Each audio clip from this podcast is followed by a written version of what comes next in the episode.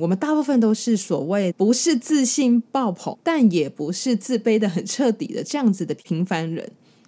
我们其实都不会想要让对方觉得自己很不好。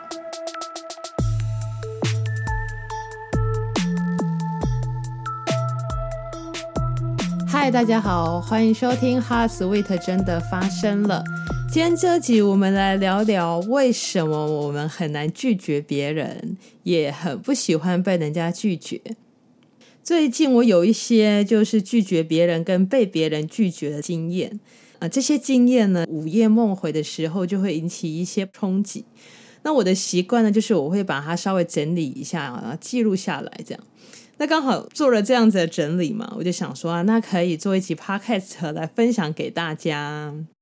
嗯，假设哦，就是你的朋友他的电脑常常坏掉，刚好你又很会修电脑，那呢，他就常常在他电脑坏的时候，就是把他的电脑带来，然后请你帮他看一下，请你帮他处理。那他每次来的时候呢，都会帮你带一杯星巴克的咖啡，可能喝一次两次还好，但是因为他的电脑真的太常坏掉了，所以呢，他可能你在喝了第十杯、第十二杯咖啡的时候。会不会就开始有一些觉得不太好意思？因为对你来说，那个修电脑这件事情，可能就真的是举手之劳嘛。但他就是很习惯的会帮你带杯很贵的咖啡，你的心里会觉得有一些压力，可是你又不太好意思拒绝他。于是呢，你就是每一次可能都有一点勉为其难的还是收下，因为不好意思拒绝嘛。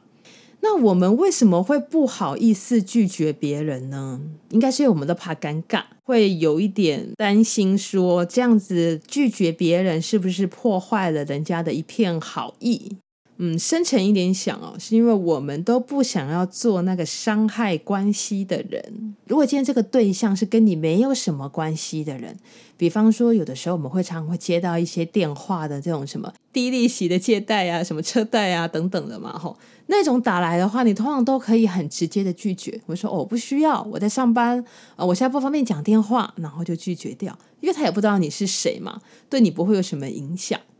可是，如果今天这个关系是你的朋友或亲密的人、家人，那么就会有一点担心，说我这样子拒绝别人，是不是就破坏了这段关系？再更深沉一点的想哦，我们每一个平凡人，嗯，我们大部分都是所谓这个不是自信爆棚，但也不是自卑的很彻底的这样子的个性的平凡人。我们其实都不会想要让对方觉得自己很不好，不想要让别人看到自己不好的那一面，所以我们会觉得拒绝别人这件事很尴尬，然后不会轻易的拒绝别人。但是哦，当你违背自己的心意，还是接受对方的给予的时候，其实另一方多多少少都还是感受得到的。就是即使呃你没有当面拒绝，但你的表情、肢体动作，还有勉为其难的样子，其实跟你在互动的一方都是感受得到的。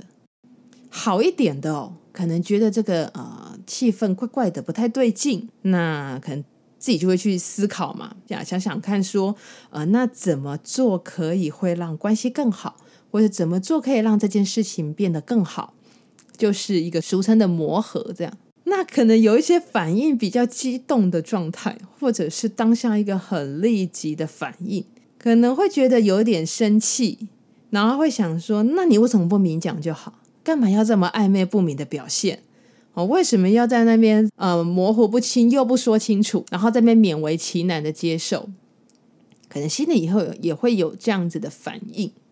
那不管先是一个给予的人，或者是接受的人，人类一旦有面对压力的时候，其实很本能的反应就是先逃走。在关系里，其实也是这样子的哦。如果一旦觉得说这个事情是很有压力的时候，第一个念头可能就是离开，避免掉。那在一段关系里面，当这种压力越来越多，又没有得到一个好的解决跟磨合的话，可能就会破坏掉这段关系了。这样子，那么怎么做会更好呢？我稍微整理了一下呃自己的想法哦。我认为会更好的方法是先去同理对方的做法，然后真实并且高情商的反映出自己的想法。同理别人的做法，就像是我们去认知到说，哦，对方其实是在表达他的好意，他觉得每次这样子拿电脑来给我们修，会觉得不太好意思。但你可以真实并且高情商的反映出自己的想法，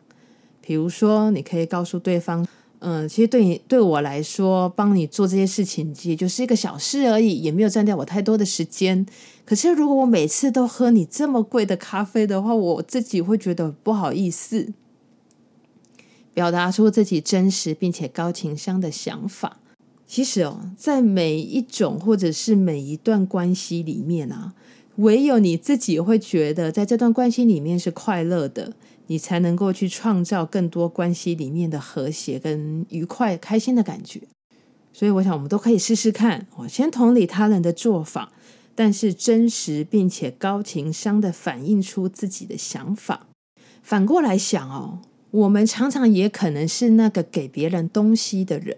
或者是我们都觉得自己在为对方付出什么，那一旦有一天被人家拒绝了，就会觉得自己很不舒服，或者是感受到别人是勉为其难的在接受的时候，自己可能也会有一些生气啊、不开心的情绪。这个时候，或许我们也来反思一下，我们为别人做这些，或者是我们给别人这些东西，我们的目的是什么？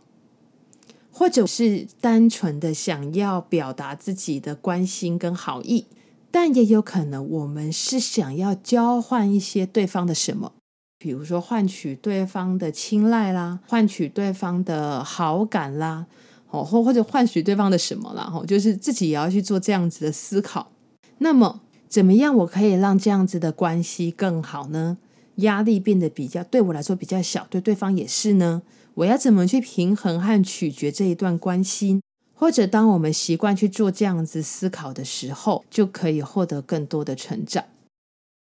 那我们最后稍微整理一下今天讲的内容。